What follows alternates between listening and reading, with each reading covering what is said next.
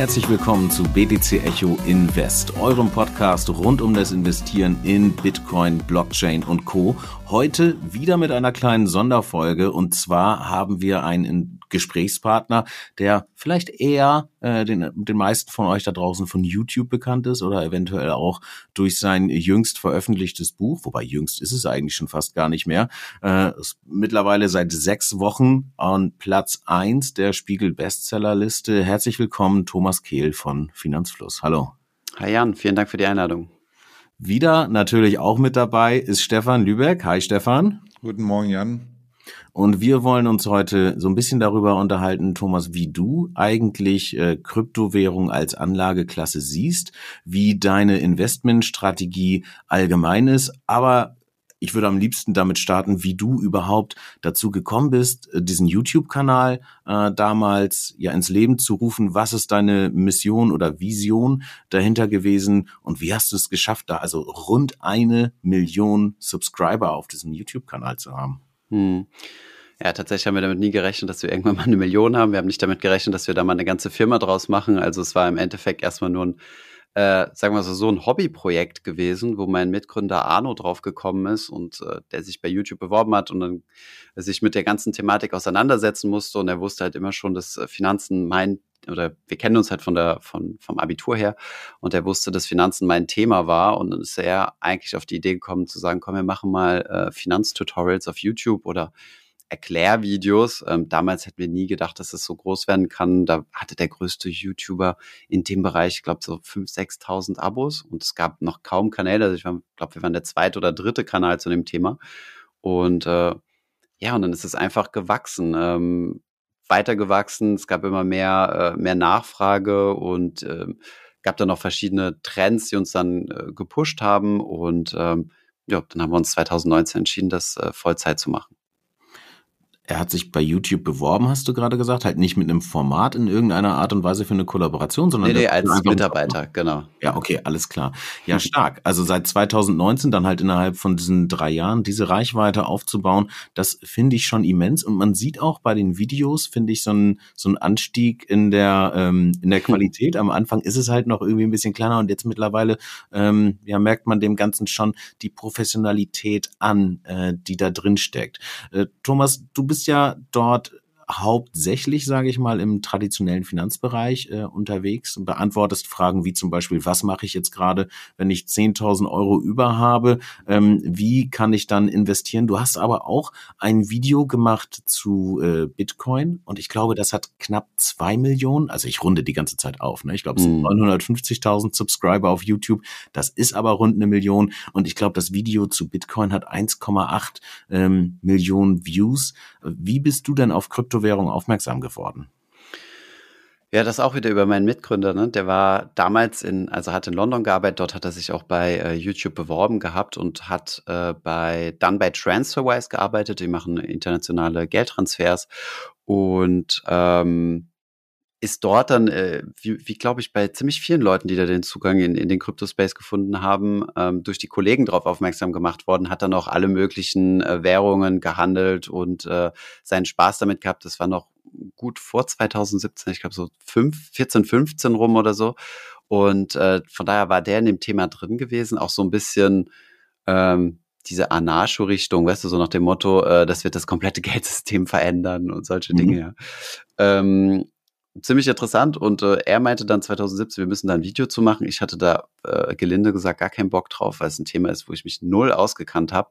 Dementsprechend mussten wir extrem viel Recherche auch da reinstecken, um das irgendwie äh, zu erklären. Ich glaube, wenn man heute kann man einfach sagen, ja, das ist eine Blockchain und jeder kann sich ungefähr was drunter vorstellen. Aber damals wusste niemand, was das ist und man musste das äh, visualisieren, gucken, dass wir da keine Fehler reinmachen. Also es war schon ähm, vom Produktionsaufwand ein bisschen höher, sagen wir es so. Und dann habe ich das Thema 2019 aber nochmal aufgegriffen, weil ich selbst dann auch in, in den Zeitraum, also als wir das Video produziert haben, investiert hatte und dann ziemliche, ziemlich große Gewinne auf, äh, auf, auf meinem verhältnismäßig kleinen Bitcoin-Investment hatte.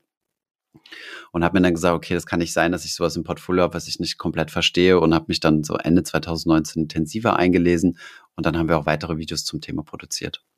Das heißt also, du warst erstmal investiert, ähm, so als äh, so mit Halbwissen. Ja, ja okay, einfach weil es weil es dazu gehört, das mit im Portfolio zu haben. Welche Rolle spielen denn Bitcoin und Co. in deinem Buch, das du veröffentlicht hast? Gibt es dazu ein extra Kapitel? Also ich meine, du hast ja einen einen wahnsinnig clicky Titel, da würde mhm. ich sagen. Also das einzige Buch, das du über Finanzen lesen solltest, das mhm. ist ja schon das ist ja schon fast anmaßend, Thomas, oder?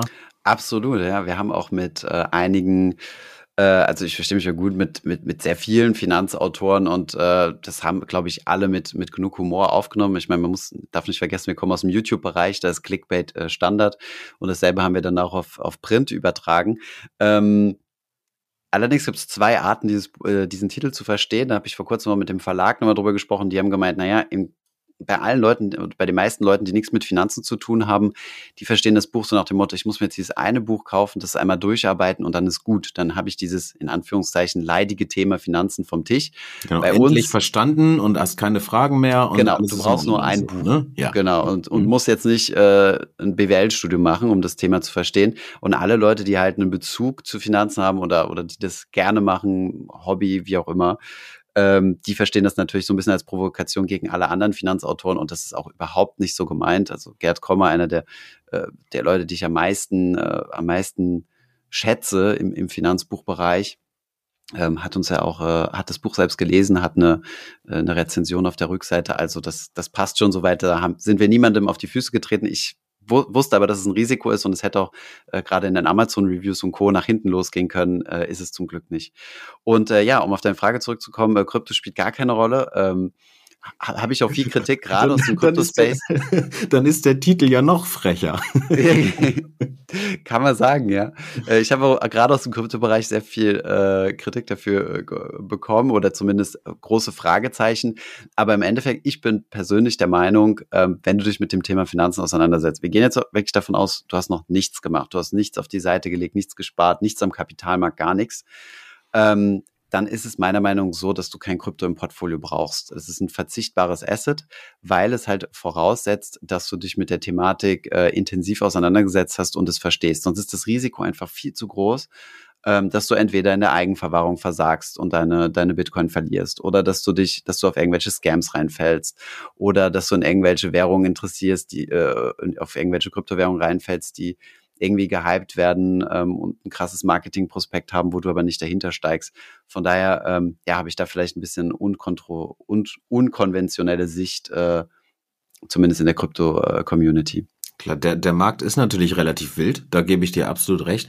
Aber ich sag mal jetzt sowas wie Bitcoin oder Ethereum sind ja mittlerweile schon auch ja, mehr oder weniger etablierte Anlageklassen, denke ich auch bei institutionellen Investoren, also wie, wie ist denn deine äh, Anlagestrategie jetzt, sage ich mal, für jemanden, der sich neu mit dem Thema Investments auseinandergesetzt und mhm. äh, lässt sich die nicht in irgendeiner Art und Weise auf den Crypto-Space übertragen? Ja, gute Frage. Ähm, haben wir auch schon mal überlegt, so ein Krypto-Weltportfolio, ob sowas Sinn ergeben würde, aber da stecke ich zu wenig drin. Also kann ja sagen, wie ich persönlich anlege. Ich ähm, investiere in ETFs mit rund 90 Prozent oder mehr sogar von meinem, von meinem Kapital. Wenn man jetzt mal die, den Firmenwert von meiner Firma rausrechnet, weil der nicht liquide ist, den kannst du nicht bewerten. Ähm, genau, und das, das ist ein ganz banales ETF-Investment in zwei ETFs, der eine in Schwellenländer, der andere in Industrieländer mit einem Mischverhältnis von 70-30. Das ist auch kein perfektes Verhältnis, wo ich behaupten würde, das ist das 9 plus Ultra, das muss man genauso machen. Und ähm, ja, es kommt einfach aus der Wissenschaft. Ich meine, ich habe äh, im Finanzbereich studiert und ähm, Effizienzmarkthypothese und CAP-M-Model und alles, was man da so in den Raum wirft, weist halt alles darauf hin, es gibt eine kostenlose Sache, die man quasi am, am Kapitalmarkt haben kann und das ist Diversifikation. Ähm, du kannst also dein Risiko reduzieren, ohne deine Renditechancen ähm, ohne deine Renditeaussichten zu reduzieren. Und deswegen ähm, habe ich mich dazu entschieden, das genau so für mich zu machen. Und ich denke, das ist auch für die meisten Menschen, die das halt einfach langfristig was auf die Seite legen wollen. Also sagen wir jetzt langfristig von 15 Jahren plus oder sogar für die Altersvorsorge sinnvoll weltweit zu diversifizieren, den gesamten Aktienmarkt abzubilden und dabei halt auf die Kosten zu achten. Also die Kosten so gering wie möglich halten, denn jeden Euro, der in die Kosten geht, den kann ich nicht investieren. Und da sind ETFs halt super gut geeignet. Ich bin da jetzt aber auch kein Fanatiker. Wenn irgendwann bessere Produkte kommen, dann bin ich auch dafür. Und wer sich dann interessiert, kann natürlich noch in das Thema äh, Krypto einsteigen. Aber wie gesagt, ich sehe das nicht unbedingt als Muss, ja. Okay. Stichwort ETFs, du hast es gerade genannt. Stefan, du hast ein paar Fragen vorbereitet und äh, die erste zielt auch schon in Richtung ETF, oder? Ähm, ja, grob dass man eigentlich mal schauen kann, also unter der Prämisse, dass jetzt ja sukzessive Krypto-ETFs aufgelegt werden, momentan in mhm. Amerika noch synthetisch auf Future-Basis, für Bitcoin zumindest, aber in Europa ja auch die ersten ETPs kommen, die tatsächlich spotgebunden sind, sprich wo tatsächlich das Collateral im, im Hintergrund BTC wirklich ist. Ähm, wie siehst du da, ja, im Grunde genommen zum einen das Anlegerinteresse im Verhältnis? Also sprich, ist es nach wie vor so, dass Leute vermehrt sagen, nein, ich gehe in die klassischen ETFs, die tendenziell, sag ich mal, am SP 500 zum Beispiel oder wie du sagst, äh, Schwellenländer irgendwie abbilden oder ähm, denkst du, dass ja das Anlegerinteresse sukzessive in Richtung Krypto-ETFs gehen könnte und wie siehst du möglicherweise Chancen, was Market Cap angeht? Also sprich, wie groß kann das Ganze werden? Hm. Ja, da muss man vielleicht nochmal so eine kleine, kleine Ergänzung zu machen. Du hast gesagt, in, in Amerika dürfen das ETFs sein. In Deutschland äh, dürfen es ja keine ETFs sein, sondern Exchange Traded Notes oder Exchange Traded Commodities sogar. Ähm, was man im Hinterkopf behalten muss, ist, dass das immer eine Art Zertifikat ist. Das bedeutet, ich habe eine Wette gegen den äh, Emittenten. Das, das, sowas muss man halt wissen. Ne? Ähm, Im Endeffekt ist das, äh, ich vergleiche das immer, weil es so, so schön, äh, so schön äh, plastisch ist. Ähm, Im Endeffekt ist es wie zu Lehman Brothers Zeiten. Ne? Also wenn jetzt der Emittent von diesem Produkt pleite gehen würde, dann habe ich kein Anrecht mehr darauf. Klar, die sind natürlich mit Bitcoin hinterlegt und so weiter. Ich weiß nicht, inwiefern das geordnet werden kann, dass da auch genug dahinter sind. Aber da sehe ich halt nochmal ein zusätzliches Risiko, als wenn du die Kryptowährungen selbst kaufst. Ich ganz, persönlich. Ganz kurze Zwischenfrage, weil ja, es kein Sondervermögen dann beim Emittenten ist. Ist es richtig? Genau, ja, also das ja. ist ähm, kein Sondervermögen, wie es jetzt ein ETF ist. Wenn der ETF-Anbieter pleite geht, dann ist mein Geld gesondert vom, vom, vom äh, Vermögen des, äh, des Fondsanbieters insgesamt aufbewahrt. Mhm, das ist bei ETN oder ETP halt nicht der Fall. Ähm, genau, weil es halt nicht möglich mhm. ist, ja. Okay, danke. Man ja. sollte für die Anleger vielleicht noch kurz einwerfen, diese, du sprichst so ein bisschen diese Lehman-Zertifikate ein, wo damals ja ganz viele, mhm. nicht wenige Menschen, auch gerade Rentner, irgendwie ihr Geld mhm. angelegt haben, die Sparkassen haben dafür geworben und auf einmal wusch war alles weg. Genau, also ja, später gab es dann, glaube ich, noch eine kleine Kompensationszahlung, aber das einfach nur mal so zum Konzept. Ähm, es, ist ein, es ist eine Feinheit, ja, die man nicht direkt versteht, aber im Endeffekt ähm, gehe ich einen Deal mit einer Gegenpartei ein und ähm, wenn ich halt irgendwie in Sondervermögen investiere, dann wird das Geld ich, ich vergleiche das dann eher, also wenn du in Sondervermögen investierst, ist das wie mit so einem Immobilienverwalter, der mein Immobilienportfolio verwahrt oder verwaltet. Wenn der pleite geht, dann sind ja meine Immobilien nicht weg, sondern ich muss mir einfach nur einen neuen Verwalter suchen. Und ähm, genau in diesem ganzen ähm, Exchange Rate Commodities oder Notes-Bereich ist das halt ähm, eine direkte Forderung gegenüber dem Institut, was das Ganze herausgibt. Aber okay, da gehen wir jetzt, glaube ich, ein bisschen zu sehr in die Details. Ich persönlich kenne ziemlich wenige Leute, ehrlich gesagt nur eine Person, die äh, in Kryptowährung über diese Form investiert, weil es halt einfach äh, komfortabel ist. Ich glaube, über Scalable Capital, die haben, was mir auch ein bisschen bitter aufstößt, ehrlich gesagt, ähm, die stellen das Ganze so dar, als könntest du bei denen in Bitcoin investieren. Der Gegenwert von deren, denen, deren Zertifikaten ist auch zufälligerweise immer gerade auf dem Bitcoin-Preis. Und erst im Kleingedruckten siehst du, dass es gar kein Bitcoin-Investment ist, sondern dass du hier tatsächlich ein Kontrahentenrisiko hast, also dass du in diese ETPs investierst. Ähm, ich bin persönlich der Meinung, dass man, dass man, wenn man sich mit Krypto beschäftigt und äh, das sowieso langfristig halten will, dass man es dann doch direkt kauft, weil ähm, erstens mal habe ich weniger, weniger sagen wir es so, ich habe andere Risiken. Wenn ich in der Selbstverwahrung bin, habe ich natürlich auch wieder ein Risiko, klar. Und ähm, ich habe aber auch weniger Kosten und ich kann das Ganze selbst steuern. Also also sagst du, wenn Invest in Krypto dann oder in Bitcoin explizit dann tatsächlich oder als Risikobeimischung äh, dann tatsächlich direkt in als Spot im Grunde genommen kaufen und selber seinen eigenen sein eigenes Wallet haben und dann to be safe. Genau. Also erstens mal sofort kaufen, dann über die Verwahrung kann man nochmal sprechen. Ja, also ich ich persönlich denke, also wenn man sich mit der Thematik beschäftigt hat, ist ja Bitcoin so eine Sache, äh, da geht es ja gerade um das Thema Eigenverwahrung, da geht es ja um das, äh, die Finanzen äh, quasi be your own bank, ja. Und dann ist es irgendwie ein bisschen ähm, ironisch zu sagen, ich lege das dann jetzt irgendwie bei einer Third Party äh, und, und, und, und lass meine, lass meine Kryptowährung oder meinen Bitcoin insgesamt bei einer, äh, bei einer Exchange liegen. Das finde ich irgendwie ein bisschen ironisch. Und das darauf basiere ich dann aber auch zu sagen, okay, wenn ich in Bitcoin investiere, würde ich selbst machen und in, also in Spot, wie du gesagt hast, und in Eigenverwahrung. Daraus leite ich dann aber auch wiederum ab, äh, dass es kein Portfoliobestandteil sein muss, weil du musst schon fähig sein, das zu machen. Und das setzt schon einiges an technischem Wissen voraus, ja. Ja, das heißt, du hast nur das typische Not Your Keys, Not Your Coins und dem gegenüber steht dann vielleicht aber auch sowas wie ein äh, Not Your Coins, Not Your Problem. Also mhm. ähm, was die was die Verwahrung angeht. Aber ja, da bin ich bin ich grundlegend auch total bei dir. Aber nochmal kurz zurück zu den ETFs. Also meinst du nicht, dass wir, wenn richtige Spot-ETFs gerade in den USA aufgelegt werden, wir ein gesteigertes Interesse bei den institutionellen Investoren nochmal sehen werden und das dann auf die Gesamtmarktkapitalisierung von Bitcoin oder dem, dem gesamten Kryptomarkt sich ähm, positiv auswirken wird? Oder meinst du so vor dem Hintergrund von Regulatorik und Co. spielt das vielleicht gar nicht so eine starke Rolle mehr in Zukunft? Und dieses Warten auf diesen ETF, dass er dann endlich kommt, der immer wieder äh, gehypt wird, sei es jetzt das, was äh, von Eck äh, regelmäßig äh, abgewiesen bekommt äh, mhm. von der SEC. Ähm, ja, sind da die Erwartungen vielleicht ein bisschen zu hoch? Ähm, nee, also ich denke, das, was du beschrieben hast, also ist absolut wahr. Also ich glaube, dass, äh, ich meine, ich habe schon mit vielen, äh, mit einigen, vielen ist vielleicht übertrieben, aber mit einigen Fondsmanagern gesprochen, die sagen, wir wollen Krypto-Exposure haben, wir dürfen aber nicht. Also gerade in Deutschland ist es nahezu unmöglich.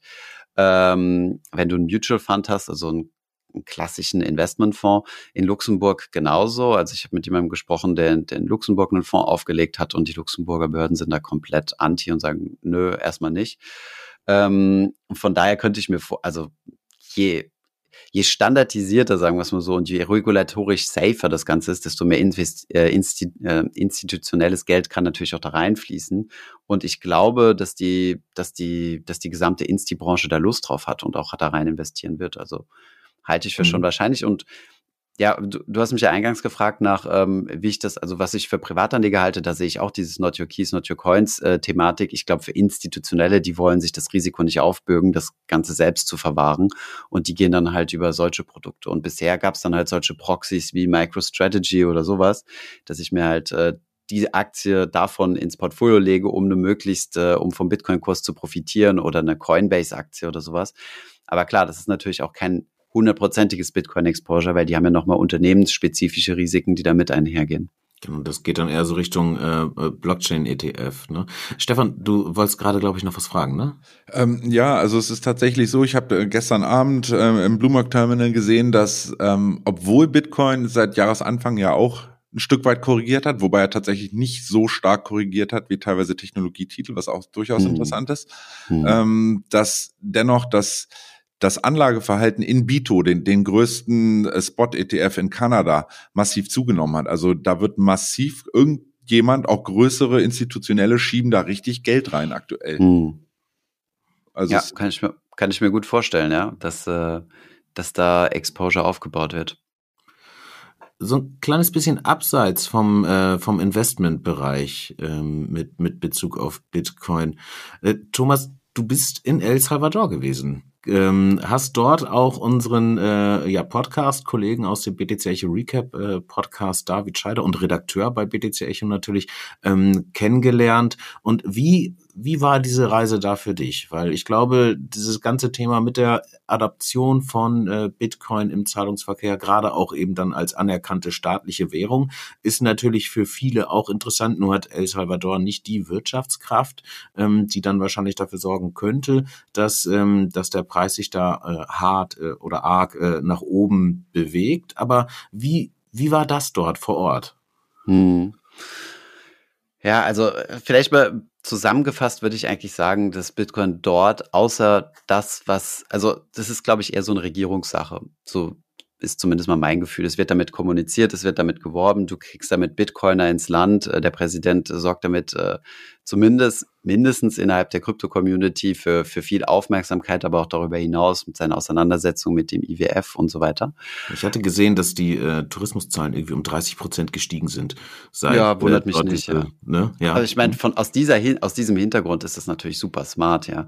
Äh, auf der anderen Seite hat, glaube ich, aber auch die äh, die die Financial Times mal ausgerechnet, wie viel so ein Roundtrip kostet, wenn du wirklich Remittance machen willst ähm, du verdienst deine US als, als Salvadorianer, deine US-Dollar in Amerika, konvertierst die dann über diese lokale Shivo-App in, äh, in Bitcoin, schickst die dann rüber und rekonvertierst die nochmal zurück, dass sich das quasi im Endeffekt genauso viel kostet wie so ein Western Union. Das heißt, der ursprüngliche Use Case, der dort ange, äh, angebracht wurde, so nach dem Motto, ich glaube, Präsident meinte, du könntest 300 Millionen, äh, würde das Land jedes Jahr an Remittance-Fees sparen ähm, der, der ist, glaube ich, jetzt temporär zumindest erstmal hinfällig. Ja, du sparst es an Remittance-Fees, aber äh, drückst das gleiche Geld dann halt woanders ab, ne? Ja, ja, genau. Also von daher, ich, ich weiß nicht, ich bin da echt noch zwiegespalten. Also was man sagen kann, zumindest mit der, die Bevölkerung hat damit noch nicht so viel am Hut. Ähm, muss man natürlich auch als Verteidigung dazu sagen, erstens mal war es erst drei Monate äh, in Kraft, das Gesetz. Wenn wir in Deutschland jetzt Bitcoin als zweite Währung zum Euro einführen würden, äh, ich glaube, das wird auch eine Zeit lang dauern, bis das, äh, bis die bis man sich damit beschäftigt hat. Und dann das große Problem als Bitcoin als Zahlungsmittel ist ja die Volatilität. Das hat uns ja jeder gesagt dort. Ne? Ähm, es gibt einige, die legen ein bisschen Geld zurück. Für die ist das quasi so das Sparkonto in Bitcoin. Aber für die meisten Händler ist so eine, ist so eine Schwankung von 30 Prozent innerhalb von zwei Monaten oder sowas ähm, einfach zu intensiv, als dass du sagen könntest, gut, äh, ich kann, ich kann jetzt damit leben. Also das ist eher so ein bisschen, bisschen Deko und wahrscheinlich dann so ähnlich wie äh, diese Bestrebung von Arizona und Kalifornien, äh, die ja auch sagen, wir ne, haben, haben da mal so die Idee, dass das ja eventuell als Legal Tender eingesetzt werden könnte, äh, der Bitcoin. Aber auch da habe ich eher den Eindruck, dass es mehr so eine, ähm, also gerade in Kalifornien. Ähm, Gutes Marketing. So ja, genau, eher, eher so eine, so eine, so eine Deko oder Marketing. Ähm, Wie die Sache. Schweiz ja auch, ne? Ich meine, die Schweizer ja. sind ja auch Kanton Zug und Co. sind ja da voll drin, ja. Aber sicherlich, aber ich meine, wenn du, wenn du deine Tourismuszahlen durch sowas äh, nach oben kriegst, ich meine, dann war es ja sicherlich eine äh, ne, ne gelungene Sache, ja. Ja, da, man könnte sagen, wie äh, Roman, der Blogtrainer, immer gerne sagt, irgendwie äh, Bitcoin gets the job done, äh, wenn dann jetzt auch in diesem Fall auf was komplett äh, anderes oder Falsches eigentlich mhm. angewendet. Ne? Also, ich sehe aber halt auch so ein kleines bisschen das Risiko, dass äh, der Präsident mit seinem Verhalten, also der El Salvadorianische Präsident mit seinem Verhalten ähm, Bitcoin so ein kleines bisschen ins Lächerliche oder ins Unseriöse ziehen könnte. Mhm. Ähm, ich sehe da schon so ein bisschen so ein Reputationsrisiko. Ich meine, wie äh, wie, ich meine, der Fakt, dass äh, das Bitcoin als kriminell, also für kriminelle Machenschaften genutzt wird, ja, genauso wie andere, äh, andere Währungen ja natürlich auch, ja, das, das kratzt aber so ein bisschen am Image. Und äh, wenn er da absolute Financial Freestyle betreibt äh, und seinen Bitcoin-Bond rausgibt und eine City bauen will und dann alle möglichen hochrangigen Leute auf Twitter angreift.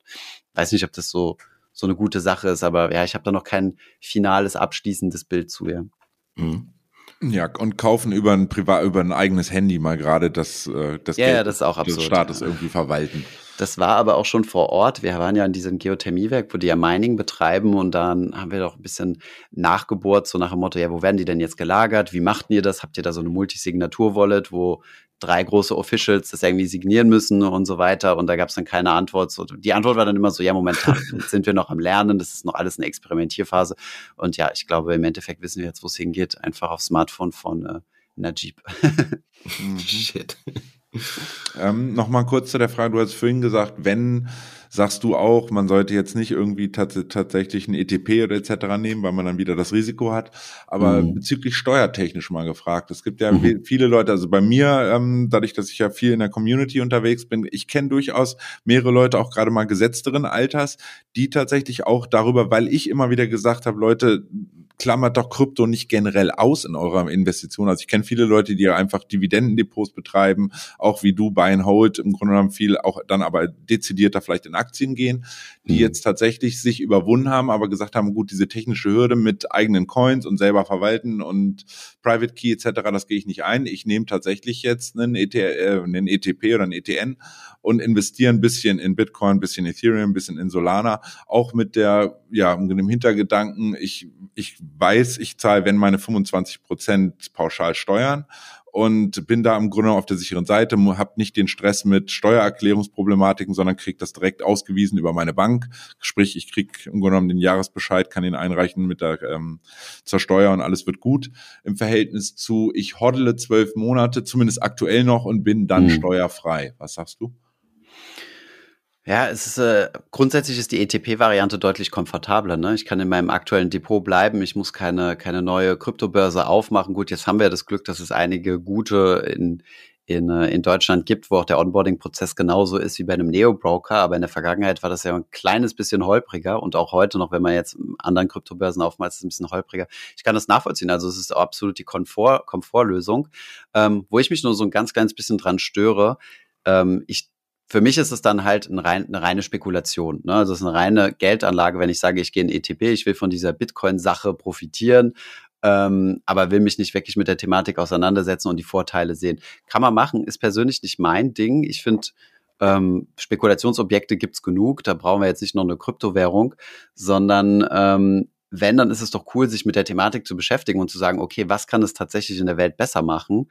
Und äh, was hat es äh, für, für, für ein technisches Potenzial, wo, wo wir drauf aufbauen können? Weil ich meine, wenn man sich jetzt den Bitcoin-Preis anschaut, würde ich jetzt mal behaupten, ist das nichts anderes als eine große, große Spekulation auf zukünftige Use Cases. Weil das, was Bitcoin ja derzeit bringt oder nützt oder an, an, an Nutzen hat, steht, glaube ich, zumindest in meiner, in meiner Sicht, in keiner Relation zur, zur aktuellen Marktkapitalisierung. Das heißt, wir haben da ja eine riesen Antizipation mit drin, dass es in Zukunft ein großes Ding wird, entweder als Zahlungsmittel, Wertspeicher oder wie auch immer. sehen andere Leute vielleicht anders. Und ähm, ja, von daher, klar, man kann aus steuerlicher Sicht äh, kann man natürlich immer optimieren und sagen, wenn ich sowieso unter zwölf Monate halten will, dann hole ich besser den, den ETP. Und äh, wenn ich über die zwölf Monate, also länger als die zwölf Monate halten will, dann hole ich es, äh, dann hole ich mir selbst auf eine eigene Wallet und äh, ja, muss dann halt nur die zwölf Monate durchhalten. Wie hast siehst du? du? das? Also wie bewertest du, weil du jetzt gerade selber gesagt hast, als yeah. äh, Zahlungsmittel oder als yeah. äh, Wertspeicher, wie, wie, wie kategorisierst du Bitcoin ein? Ja, gute Frage. Wusste ich jetzt, dass ich mir selbst die Falle gestellt habe. ähm, also ich persönlich finde es als digitales Gold einfach zu, das wäre wär mir ein bisschen zu langweilig, weil warum sollten dann so viele Entwickler drauf arbeiten, so viele Dinge drauf aufgebaut werden? Ähm, klar, ich meine, in Ethereum und Co. hast du viel, viel mehr Entwickler, viel, viel mehr Use Cases und so weiter, aber ich denke, Bitcoin kann sehr viele äh, Use Cases abbilden, die jetzt andere Kryptowährungen für sich beanspruchen. Ähm, was ich zum Beispiel, ich bin, ich bin, habe mich in, Let in letzter Zeit ziemlich in das Thema Lightning reingedacht und reingearbeitet und finde es super spannend und finde, dass da ein Riesenpotenzial ist und verstehe eigentlich noch gar nicht so sehr, warum immer jeder über Bitcoin spricht und so wenige Leute über Lightning. Ähm, ja, von daher, ich würde mir wünschen, dass Bitcoin auch als Zahlungsmittel dienen kann. Und ich glaube, ich könnte mir vorstellen, dass der erste Use Case vor allem sowas ist wie El Salvador, nämlich ähm, ähm, Schwellenländer oder Entwicklungsländer, die sich da ein bisschen vom, vom Geldsystem unabhängiger machen können. Oder auch gerade Menschen in Schwellen- und, äh, und, äh, und Entwicklungsländer. Also da denke ich, sehe ich den ersten Use Case. In Deutschland brauchen wir, wenn man es ja so pauschal mal sagt, ähm, in Deutschland brauchen wir ja keinen Bitcoin, weil auch als Inflationsschutz, hm, naja, hat es jetzt gar nicht so sehr äh, so gut funktioniert. Also gerade in den letzten Monaten Inflationshoch und Bitcoin-Kurs runter. Ähm, an sich brauchen wir hier kein Bitcoin, aber das, das ist in, in Schwellen- und Industrieländern anders, ja. Ähm, Momentan. Dann mal eine direkte Frage. Du hast ja gesagt, diese Diversifikation ist dir wichtig. Hm. Verständlich. Bin ich, bin ich, bin ich vollkommen, vollkommen bei dir. Hm. Ähm, dann sozusagen gleichzeitig noch ein bisschen Vorbehalte gegenüber Bitcoin. Wenn man jetzt guckt ähm, und den S&P 500, der ja im Grunde genommen immer so weltweit als Benchmark angelegt wird, den auch der tatsächlich die meisten äh, aktiven Anleger oder auch Händler mitunter schwer haben, den überhaupt zu schlagen über die, gerade mm. über die mhm. Zeit. Ja. Ähm, mhm. Bitcoin tut es faktisch, wenn man jetzt die letzten Jahre zurückguckt und guckt, wie wie ist sozusagen im Grunde genommen der der Anstieg im S&P 500 und wie wie viel hat Bitcoin zugelegt, ist Bitcoin im Grunde genommen der Outperformer. Absolut, ja. Also würde ich auch nicht widersprechen. Ähm, sozusagen, also, nur, geht, das, geht das weiter so, ja? Also ich meine, vielleicht willst du darauf hinausspielen zu sagen, okay, gar nicht mehr in den Aktienmarkt investieren, sondern alles in Bitcoin ähm, dann hast du natürlich noch mal ein ganz anderes Risiko. Ne? Nee, das ist klar. Ich meine so einfach so, also es hat seine Daseinsberechtigung ein Stück weit zumindest als als Risikobeimischung, als als Growth-Wert, sag ich mal, mit mit Potenzialen, wie du sagst, mhm. wenn wenn Lightning jetzt ein, also wenn es tendenziell mal zum Zahlungsmittel werden äh, wird, wenn Anwendungsfälle irgendwie ja steigen und es im Grunde genommen noch mehr in der Gesellschaft ankommt. Also es ist ja durchaus immer einen gewissen kleinen, auch wenn vielleicht kleinen Prozentsatz nochmal als Anti-Invest im Verhältnis zum S&P 500 Benchmark, wobei wir ja aktuell sehen, ähm, dass tatsächlich gestern hatte ich kurz geschaut, dass oder es ist in den letzten Tagen äh, zu sehen, dass die Korrelation zwischen äh, dem S&P 500 und dem Bitcoin tatsächlich momentan auf Allzeithoch ist. Sprich, irgendwie hm. scheint es ja schon als ein Asset von vielen von den institutionellen Stück weit jetzt auch behandelt zu werden und so ein bisschen ja nicht mehr das Anti-Invest wie vor drei Jahren noch gewesen zu sein, wo, also sich der S&P 500 stark gefallen ist im Verhältnis und Bitcoin nach oben schoss und vice versa. Also sprich, dass sich irgendwie ein Stück weit angenähert oder angegliedert hat. Hm. Gut, ich meine, ähm, kannst du ja auch aus dem Investorenverhältnis her ablesen, ne? wenn du Cash brauchst aus irgendwelchen Gründen oder wenn dir, wenn du auf einmal Schiss hast, weil, weil irgendwo Krisen entstehen oder was auch immer, dann steigst du in der Regel aus all deinen Assets aus. Und in der Regel steigst du erstmal aus den liquidesten raus, wo du, wo du schnell rauskommen kannst. Und da gehört Bitcoin natürlich genauso zu wie Aktien. Ne? Ähm, vielleicht noch, noch ein Punkt, den, den ich wichtig finde. Ich finde, dass, dass Bitcoin als reine Spekulation zu sehen oder als reines äh, Objekt, womit du quasi Rendite machen kannst, ist an sich finde ich, schädlich für den Bitcoin, weil das die Volatilität oben hält. Und die Volatilität ist ja ein, ein starkes, äh, ein starkes Gegen, Gegenadoptionsargument, äh, weil je höher die Volatilität, desto weniger kannst du es als Zahlungsmittel benutzen. Ne? Mhm. Von daher würde ich mir eigentlich wünschen, dass äh, das Bitcoin deutlich weniger ähm, volatil ist und meinetwegen auch weiterhin Wachstum hat, aber es müssen auch keine 15, 20, 30 Prozent pro Jahr mehr sein. Thomas, ich finde das super sympathisch, dass du äh, diesen, diesen Payment- oder Zahlungsverkehr-Ansatz äh, bei Bitcoin siehst und das halt ähm, ja weniger aus in Investmentperspektive. Ich glaube aber, so mit Blick auf die Uhr, würde ich äh, fast gerne zum Ende kommen, es sei denn, ihr habt jetzt noch äh, eine Frage, die euch unter den Nägeln brennt. Ich hätte noch eine, äh, Thomas, an dich. Und zwar, ist damit zu rechnen, dass wir in Zukunft ein weiteres Buch von dir sehen werden, bei dem es dann vielleicht heißt, äh, das einzige Buch, das du über Krypto lesen solltest? da würde ich mir ja selbst eine Falle stellen, ja, mit dem Buch. Nein, Spaß beiseite. Äh, durch den äh, Erfolg von dem Buch äh, ist unser Verlag natürlich auch sehr daran interessiert, dass wir nochmal nachlegen. Ähm, ist derzeit aber nicht mein Fokus. Es war schon anstrengend, äh, das zu schreiben, so ist es nicht. Also wir haben das jetzt zu zweit geschrieben mit, äh, mit einer Kollegin Mona. Und ähm, ich habe natürlich auch äh, mit dem Verlag schon drüber gesprochen, was, also haben wir ein bisschen gebrainstormt, was so die Möglichkeiten sind.